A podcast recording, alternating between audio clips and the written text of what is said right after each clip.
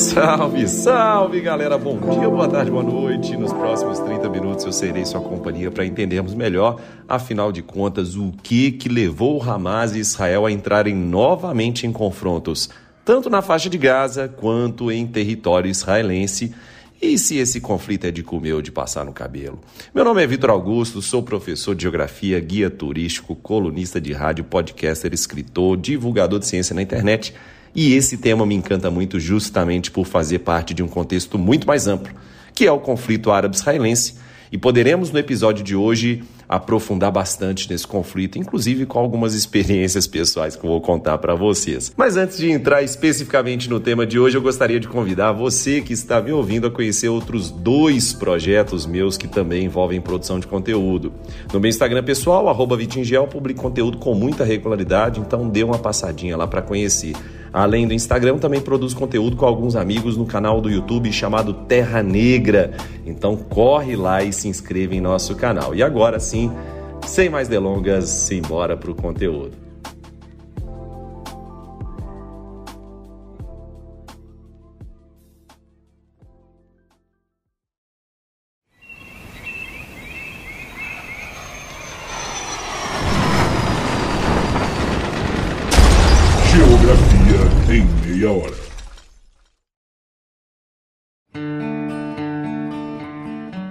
Afinal de contas, Israel é vilão ou mocinho? É possível negociar com Hamas? Por que 2021 foi tão movimentado entre o Hamas e Israel? Justamente isso que vamos ver agora, até porque no ano de 2021 os bombardeios israelenses durante a escalada do conflito mataram mais de 250 palestinos, dos quais a ONU considera 129 como civis incluindo 66 crianças e 38 mulheres. O exército israelense, inclusive, alega que mais de 200 desses 250 mortos eram combatentes do Hamas.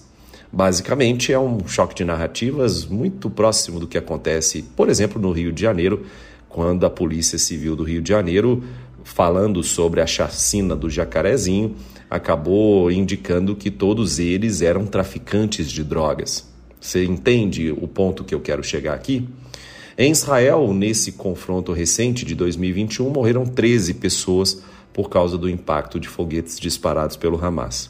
Apesar de não ser o objetivo do episódio de hoje, vamos analisar alguns aspectos táticos desse conflito. Em termos táticos, Israel tem três opções na faixa de Gaza: o bombardeio, uma ação terrestre direta ou uma combinação destes. O bombardeio é mais seguro para as tropas israelenses e abrevia bastante conflito.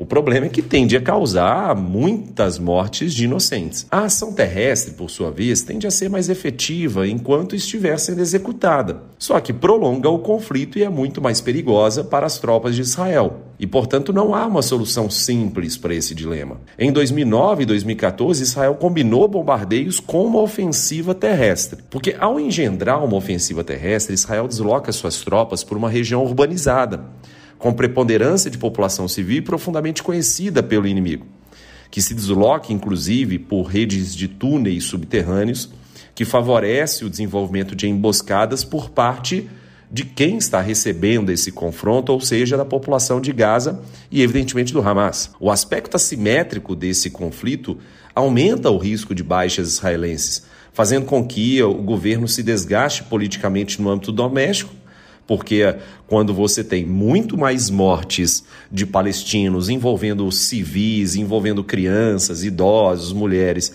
evidentemente que isso gera um forte desgaste doméstico. Vale lembrar de que, apesar de ser associado como grande Estado judeu do planeta Terra, Israel tem uma grande comunidade palestina muçulmana. E, evidentemente, esses desgastes políticos no âmbito doméstico são bastante significativos que pode culminar, inclusive, com uma retirada antecipada das tropas e até mesmo um eventual fracasso militar por motivadores diretamente políticos. Para se ter uma ideia do tanto que é sensível essa situação, tomemos, por exemplo, um soldado israelense que em 2006 foi sequestrado na faixa de Gaza, o Gilad Shalit. Ele só foi libertado em 2010. E isso porque Israel conseguiu negociar a sua liberação a partir da soltura de 1.080 prisioneiros palestinos. Olha a discrepância. Um sequestrado do exército, soldado israelense, foi liberado em troca de 1.080 prisioneiros palestinos. Primeiro, que isso demonstra o valor que a sociedade israelense atribui aos seus nacionais, aos seus representantes das Forças Armadas. Mas isso nos mostra o perigo de você praticar uma ofensiva terrestre, já que uma ofensiva terrestre mais prolongada pode resultar em militares israelenses mortos, feridos ou capturados, algo que no âmbito doméstico pode não se sustentar politicamente. E isso faz com que Israel tenda sempre a optar pelo bombardeio. E aí sim vem a análise dos bombardeios.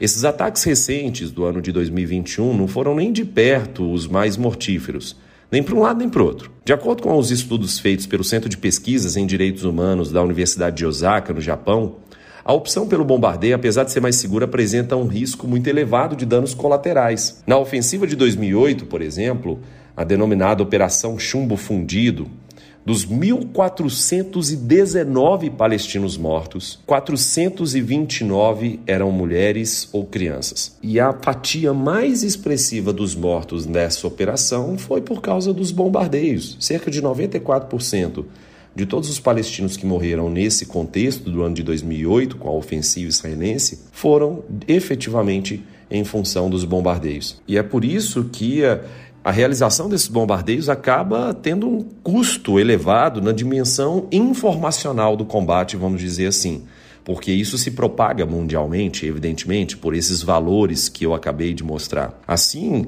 avaliar e controlar os danos colaterais é uma, uma dificuldade a mais do processo, porque passa a se transformar numa tarefa fundamental antes de você desejar ou até praticar essas operações dessa natureza. O último conflito entre Israel e Hamas se iniciou no dia 10 de maio do ano de 2021 e representa, na verdade, uma tensão que já se desdobra desde o início do século 21, após principalmente a saída de Israel da faixa de Gaza no ano de 2005. Naquele momento, iniciou-se uma disputa entre forças políticas palestinas pelo controle da área, envolvendo dois partidos políticos mais expressivos da comunidade palestina: o Fatah e o Hamas. Vale lembrar que o Fatah assume uma causa diplomática para si, principalmente na figura do Yasser Arafat, a maior liderança da história do povo palestino, enquanto o Hamas ainda crê em luta armada e ainda acredita que expulsar os judeus para o mar Mediterrâneo, ou seja, não reconhecer o Estado de Israel, seja a prática mais adequada. Então, nós estamos falando do Fatah, que assume a autoridade nacional palestina de forma bastante moderada e consegue negociar internacionalmente, inclusive com o próprio Estado israelense, e o Hamas, que de fato não possui nenhum tipo de negociação com o Estado de Israel. É justamente em 2007 que o Hamas assume unilateralmente o controle da faixa de Gaza, expulsa o Fatah causa uma cisão na autoridade palestina. Toda vez que eu falo autoridade palestina, é importante que vocês entendam que esse é basicamente o Estado palestino. E aí, no caso, no âmbito internacional, jurisdicionalmente e, e com respaldo internacional, a Palestina, a partir da segunda década do século XXI, é um Estado observador não membro da ONU. Esse Estado é basicamente gerido pelo Fatah a partir da Cisjordânia e da sua capital Ramala.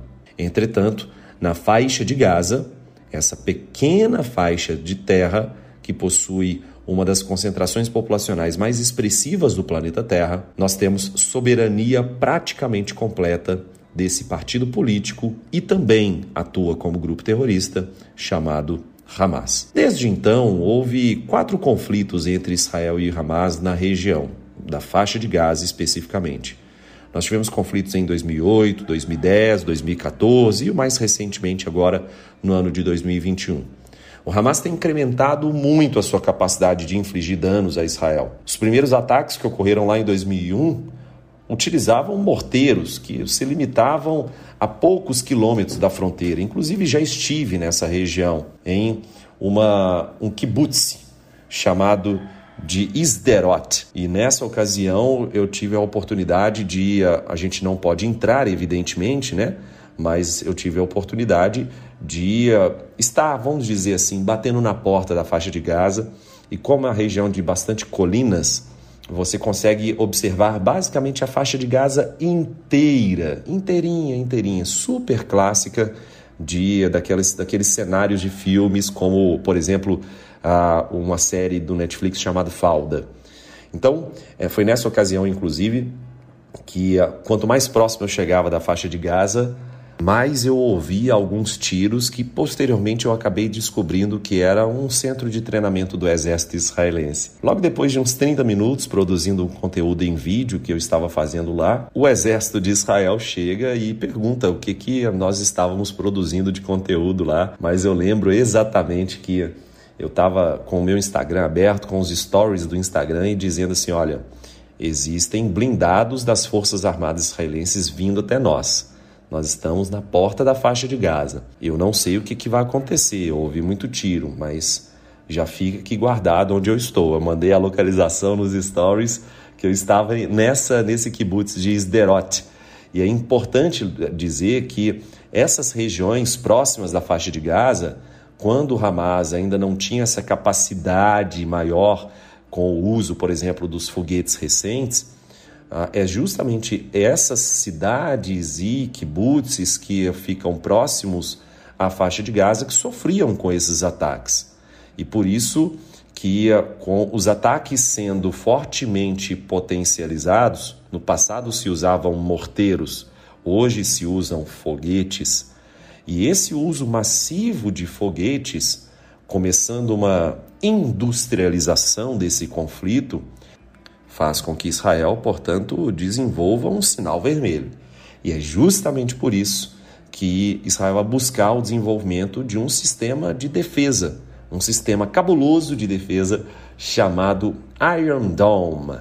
Tá? E aí, editor, por favor, coloca aí o Vergara falando o Iron para gente que é sensacional. Mas agora, vamos falar mais sobre esse tal de Iron Dome. É sempre importante lembrar que a localização de Israel é muito delicada frente aos seus inimigos próximos. Pelo norte, tem a presença do Líbano, mas com destaque para o Hezbollah. Já pelo sul, a faixa de Gaza, controlada pelo Hamas, é o maior desafio. Na década de 1990, o Hezbollah começou a disparar indiscriminadamente foguetes contra centros populacionais do norte israelense, impondo para as forças de defesa de Israel um grande desafio. Durante a Segunda Guerra do Líbano, em 2006, cerca de 4 mil foguetes foram disparados pelo Hezbollah, a grande maioria pelos foguetes Katyusha, e atingiram o norte de Israel, incluindo a cidade de Haifa. A cidade de Haifa é a terceira maior cidade do país e um dos portos mais importantes do Estado de Israel. Além disso, uma importante produção de combustíveis fósseis associados à sua porção litorânea. Uma belíssima cidade com jardins maravilhosos, os jardins de Bahrein, e uma cidade muito forte no setor de serviços também. Então, chegar a Haifa é realmente um sinal de alerta máximo para o Estado de Israel. E Haifa também foi uma, um importante porto para a recepção de ajudas internacionais, como a ajuda cedida pelos Estados Unidos no ano de 1973, com a guerra do Yom Kippur, que mais para frente, em outros episódios, a gente pode trabalhar em um episódio específico para isso. Já no lado sul, mais de 4 mil foguetes e 4 mil morteiros foram lançados indiscriminadamente em centros populacionais israelenses a partir da faixa de Gaza, principalmente entre os anos de 2000 e 2008, pelo Hamas. Quase todos os foguetes lançados pelo Hamas eram Qassam. Então nós temos os Katyushas do Hezbollah e os foguetes Qassam com uma, um alcance aproximado aí de 18 quilômetros. E aí sim nós temos esses foguetes sendo responsáveis por poder chegar a Sderot, a cidade, por exemplo, como Beersheba. É justamente pela necessidade de se proteger em relação às ameaças dos foguetes oriundos da faixa de Gaza e do sul do Líbano que o Ministério da Defesa de Israel decidiu, em fevereiro de 2007, dar início ao desenvolvimento de um sistema de defesa antiaérea de alta mobilidade capaz de detectar, acompanhar e destruir toda sorte de foguetes que alcancem o território israelense. Entre 2008 e 2010, após estudos técnicos e pesquisas científicas, o famoso sistema Iron Dome foi concebido como a solução para a enorme lacuna existente na defesa aeroespacial israelense, sendo aprovado com uma taxa de sucesso de 100% durante os testes operacionais. No início de 2010, o domo de ferro já havia passado com sucesso pelos testes realizados e em abril de 2001, o sistema já foi testado em combate pela primeira vez, quando derrubou um foguete lançado contra a cidade de Beersheba, no sul do país. Esse sistema foi desenvolvido pela empresa israelense, que é a Rafael Advanced Defense System Limitada. É o único sistema de missão dual no mundo que fornece uma solução de defesa para combater foguete, granada de artilharia, morteiros, aeronaves como drones, helicópteros, enfim, armas guiadas como mísseis, esse projeto também contou com o financiamento de mais de 200 milhões de dólares dos Estados Unidos. E apesar de ser difícil explicar sem a visualização do mecanismo de funcionamento, eu vou, eu vou tentar fazer isso em áudio. Caso você queira visualizar o funcionamento do Iron Dome, eu vou deixar aqui no, na descrição desse episódio de hoje uma reportagem da BBC intitulada de Como o sistema antimísseis de Israel funciona, além de um excepcional vídeo de um mais excepcional ainda canal chamado Real Life Lore. Tá tudo na descrição. O sistema consiste em uma unidade de radar e um centro de controle com capacidade de reconhecer logo após o lançamento de projéteis, por exemplo, os foguetes, que se aproximam voando do território israelense, eles conseguem calcular a trajetória e o alvo. E aí esse processo leva pouquíssimos segundos. É, e tem que ser rápido mesmo, diga de passagem, porque dependendo da distância da faixa de Gaza que a cidade estiver, os israelenses só vão ter entre 15 e 90 segundos para se proteger de um foguete. E por isso que Israel desenvolveu, inclusive, um sistema de aplicativo. Um querido amigo que mora em Israel me mostrou o aplicativo quando estive da última vez lá e ele falou assim: Olha, Vitor, o aplicativo me avisa. Eu tenho 90 segundos para chegar em um local protegido. E aí sim, toda a população daquela cidade que será afetada, que foi alertada pelo Iron Dome, vai também procurar um abrigo para esses em relação a esses foguetes que vão chegar nas, sua, nas suas respectivas cidades. A ideia básica é que quanto mais os foguetes se aproximam, mais tempo os projéteis de defesa têm para funcionar. Esses projetos são disparados em direção ao foguete inimigo e explodem na sua proximidade eles não se chocam com o foguete que foi lançado pelo Hamas ou pelo Hezbollah, mas eles explodem próximo desse foguete. E ao explodir, os foguetes também explodem. No entanto, a consequente queda de destroços ainda pode causar alguns danos, e por isso que a população, mesmo tendo o Iron Dome, precisa efetivamente se proteger. Os 10 sistemas atualmente em Israel são móveis e, portanto, podem ser deslocados de acordo com a necessidade. Caso tenha necessidade de um país que está lançando mais foguetes, ou de um grupo terrorista que está lançando mais foguetes, eles conseguem se proteger mais. Segundo declarou a agência da AFP, o diretor de organização antimísseis israelense, que é o Moshe Patel, nos últimos 10 anos, até janeiro de 2021, o Dom de Ferro já foi responsável por interceptar mais de 2.400 disparos. Por sua vez, a fabricante cita um total de mais de 2.500 operações bem-sucedidas e uma taxa de êxito aí de que supera 90%. Só que 2.500 disparos ou 2.400 disparos deve custar algum valor significativo. Né? Cada disparo do domo de ferro custa equivalente a 66 mil euros. Por isso que eles vão interceptar apenas os projéteis que estão se orientando para as áreas habitadas. Se os foguetes não se orientarem para áreas habitadas, eles deixam o foguete cair no chão. Eu já vi alguns, algumas crateras abertas por foguetes no interior de Israel quando tive a oportunidade de ir rodar de carro. E aí ah, você vê claramente, principalmente na região mais próxima do, do, do Hamas, na região mais próxima da faixa de Gaza. Então, nós temos a ideia central do Iron Dome como sendo um sistema de defesa muito importante e que, de fato, protege os israelenses. E aí, logo depois da nossa parada, eu vou explicar o porquê que efetivamente esse conflito de 2021 foi tão expressivo e foi tão importante para a gente.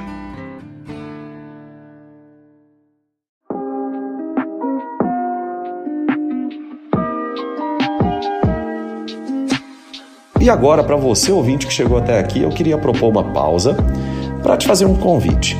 A gente entende que nesse contexto de pós-verdade, de circulação deliberada de fake news, a divulgação de ciência de forma séria na internet é cada vez mais importante. Por isso, um conjunto de divulgadores científicos se reuniu ao entorno de um selo chamado Science Vlogs Brasil. Nesse conjunto de divulgadores de ciência, eu tenho muito orgulho de fazer parte com um canal chamado Terra Negra, mas juntamente de diversos outros canais, como Manual do Mundo, do Iberê, como Ciência Todo Dia, do Pedro Loss, como o canal do Pirula, o Blablalogia, enfim. Gostaria de convidar vocês a conhecer não apenas o canal Terra Negra e o trabalho com divulgação científica que a gente faz, mas também conhecer os outros canais membros do Science Vlogs Brasil.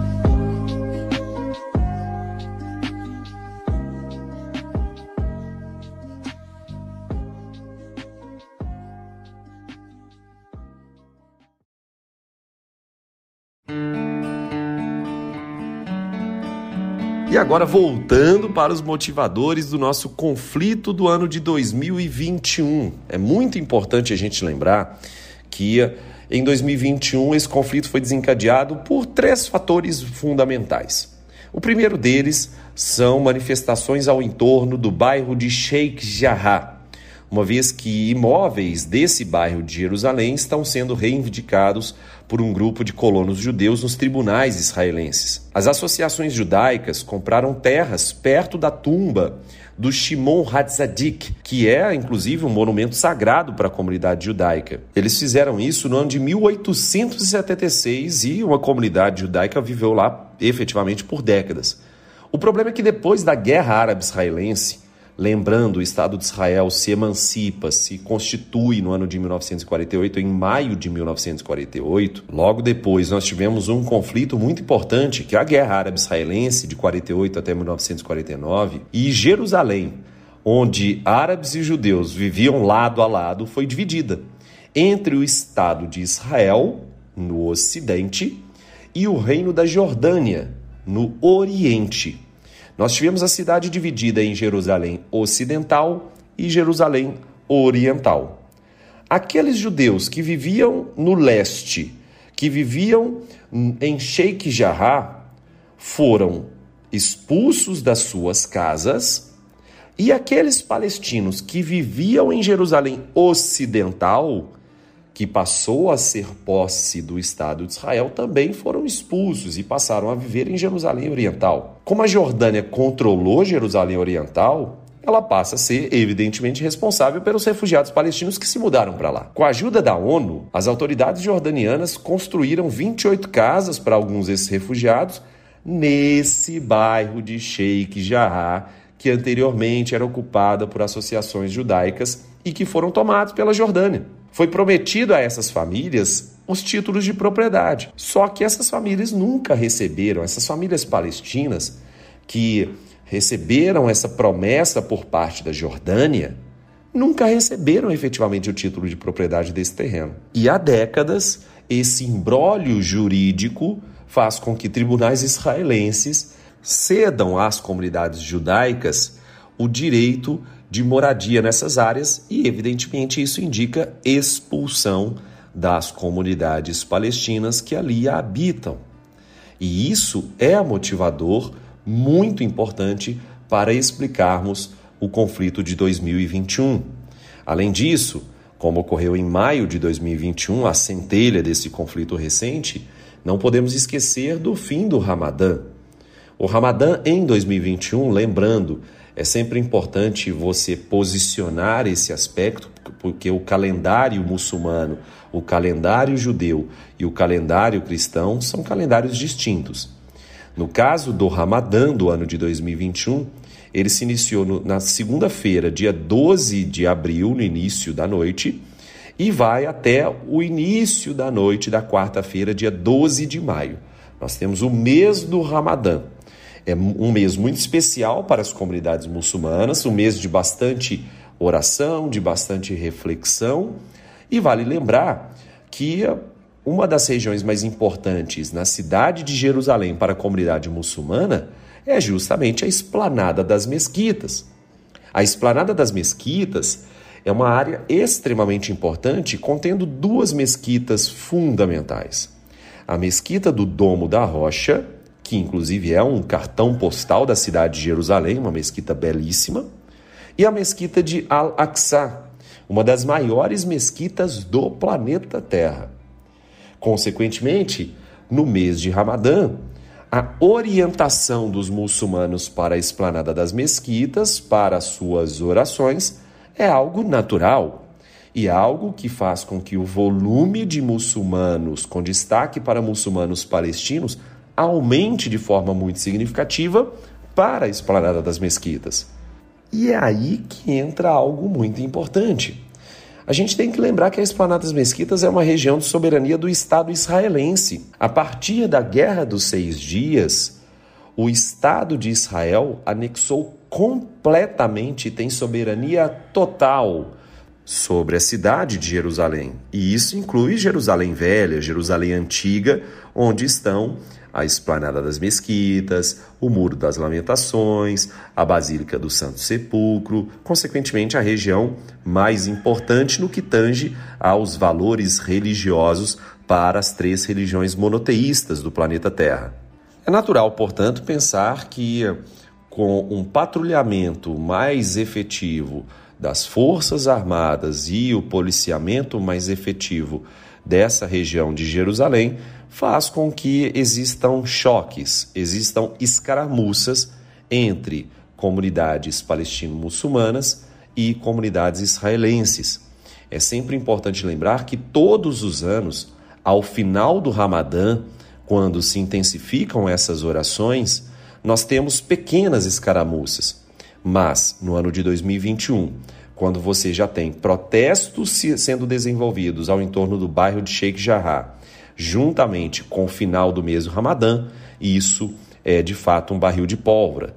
Mas para adicionar mais pólvora ainda nessa estrutura toda, eu gostaria de citar o Jerusalém Day, uma vez que é um feriado nacional israelense que comemora a reunificação da cidade de Jerusalém, ocorrida no dia 7 de junho de 1967 e o estabelecimento, portanto, definitivo do controle político e militar sobre a totalidade da Cidade Santa. Após a vitória de Moshe Dayan no ano de 1967, ele fez uma declaração radiofônica ao povo de Israel comunicando a conquista da cidade de Jerusalém e que é muito importante a gente entender a relevância disso.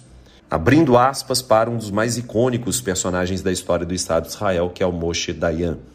Nesta manhã, as forças de Israel libertaram Jerusalém. Nós reunificamos Jerusalém, a capital dividida de Israel. Voltamos para o mais santo dos nossos lugares sagrados e nunca mais seremos separados.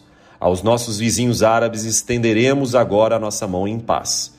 E aos nossos cidadãos, cristãos e muçulmanos, eu lhes prometo solenemente a plena liberdade religiosa e de direito a todos nós não viemos a Jerusalém por causa dos lugares sagrados de outros povos e não vamos interferir na vida dos outros fiéis de outras religiões, mas iremos salvaguardar a integridade dessa cidade e viveremos nela, junto com outros, em unidade. Pois bem, em 12 de maio de 1968, o governo de Israel proclamou o dia 28 como feriado municipal. 28 de Iyar. Como eu disse, é, o, o, calendário judeu é diferente do nosso, então são meses diferentes, são contextos diferentes, né? Então, no dia 23 de março de 1998, nosso 23 de março, o Knesset, que é o parlamento do Estado de Israel, acabou aprovando a lei do Dia de Jerusalém, tornando esse dia, essa data, em um feriado nacional. E no Dia de Jerusalém, nesse Jerusalém Day, as comunidades judaicas vão às ruas e não é muito raro, para não dizer que é bastante comum, a existência de mais lenha na fogueira.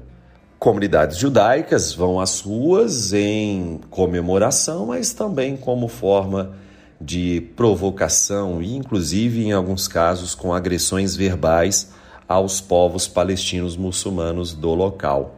Portanto, é importante lembrar que tanto em relação a comunidades muçulmanas quanto em relação a comunidades judaicas, as visões extremistas acabam sendo formas de potencializarmos esses conflitos. O fato é que Israel e Hamas, após 11 dias de conflito, acertaram cessar fogo em Gaza.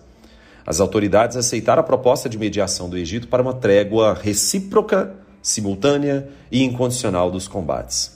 Inclusive conta com a participação muito especial do Anthony Blinken, que é o secretário de Estado dos Estados Unidos, que anunciou que Washington vai fazer uma contribuição de 75 milhões de dólares, cerca de 450 bilhões de reais, para a campanha internacional de que se propõe aliviar a situação humanitária em Gaza depois da maior escalada bélica dos últimos anos.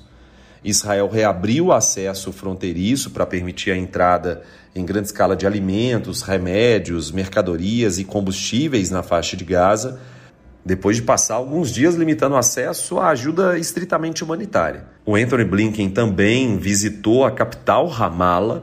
Ramallah fica muito próximo à cidade de Jerusalém, tá? São duas cidades muito próximas.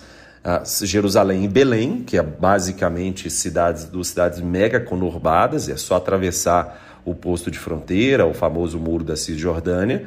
E Ramallah também não fica muito distante disso. Como eu disse, 17 quilômetros ao norte de Jerusalém que é a sede da Autoridade Nacional Palestina, a sede administrativa. O Anthony Blinken foi recebido pelo presidente Mahmoud Abbas. Então, o presidente da Palestina recebeu o secretário de Estado dos Estados Unidos é algo muito importante. Eles oficializaram recentemente a retomada das relações com os palestinos e uma reabertura de um consulado em Jerusalém, algo que a comunidade judaico-ortodoxa com certeza não gostou, diga-se de passagem. O governo Joe Biden pretende reabrir o consulado geral dos Estados Unidos em Jerusalém, que funcionava extraoficialmente como baixada perante a autoridade palestina, mas que ficou fechado por causa do Donald Trump. E vale lembrar que Israel internamente não está muito tranquila, pelo contrário, Israel tem uma situação política bastante conturbada. Os israelenses foram às urnas em quatro ocasiões em menos de um ano abril de 2019, setembro de 2019, março de 2020, março de 2021. Então, nós temos uh, um sistema político que foi muito difícil de uh, se organizar nesse último episódio, em que uh, o Benjamin Netanyahu, o governo de Benjamin Netanyahu foi dissolvido. Como a gente não tem o objetivo de trabalhar nesse episódio o sistema político israelense, eu já prometo aqui de antemão trabalhar isso mais para frente mas o fato é que nós temos hoje um novo primeiro-ministro do Estado de Israel, que é o Naftali Bennett, um dono de uma startup fundada para fornecer serviço de segurança contra a fraude bancária e, além disso, um representante da classe dos judeus ortodoxos e, de fato, ele é contrário, por exemplo, ao famoso Two-State Solution, a, de, a solução de dois estados então, na figura do atual primeiro-ministro de Israel, ah, não deve existir o Estado da Palestina, e isso, evidentemente, acaba aumentando mais ainda os problemas entre o Estado de Israel e o Estado observador não membro chamado Palestina.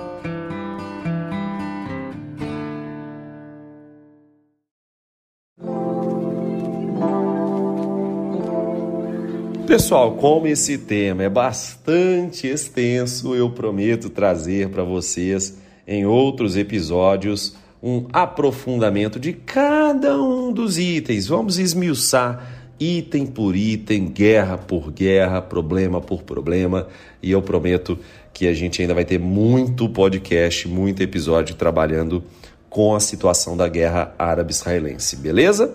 E no mais é isso. Gostaria de reiterar o convite para vocês conhecerem o conteúdo que eu produzo lá no Vitingel.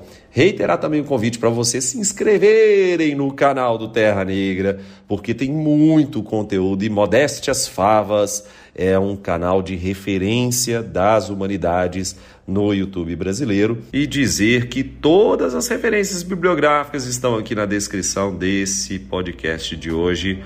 Um grande abraço a todos vocês e tchau, tchau.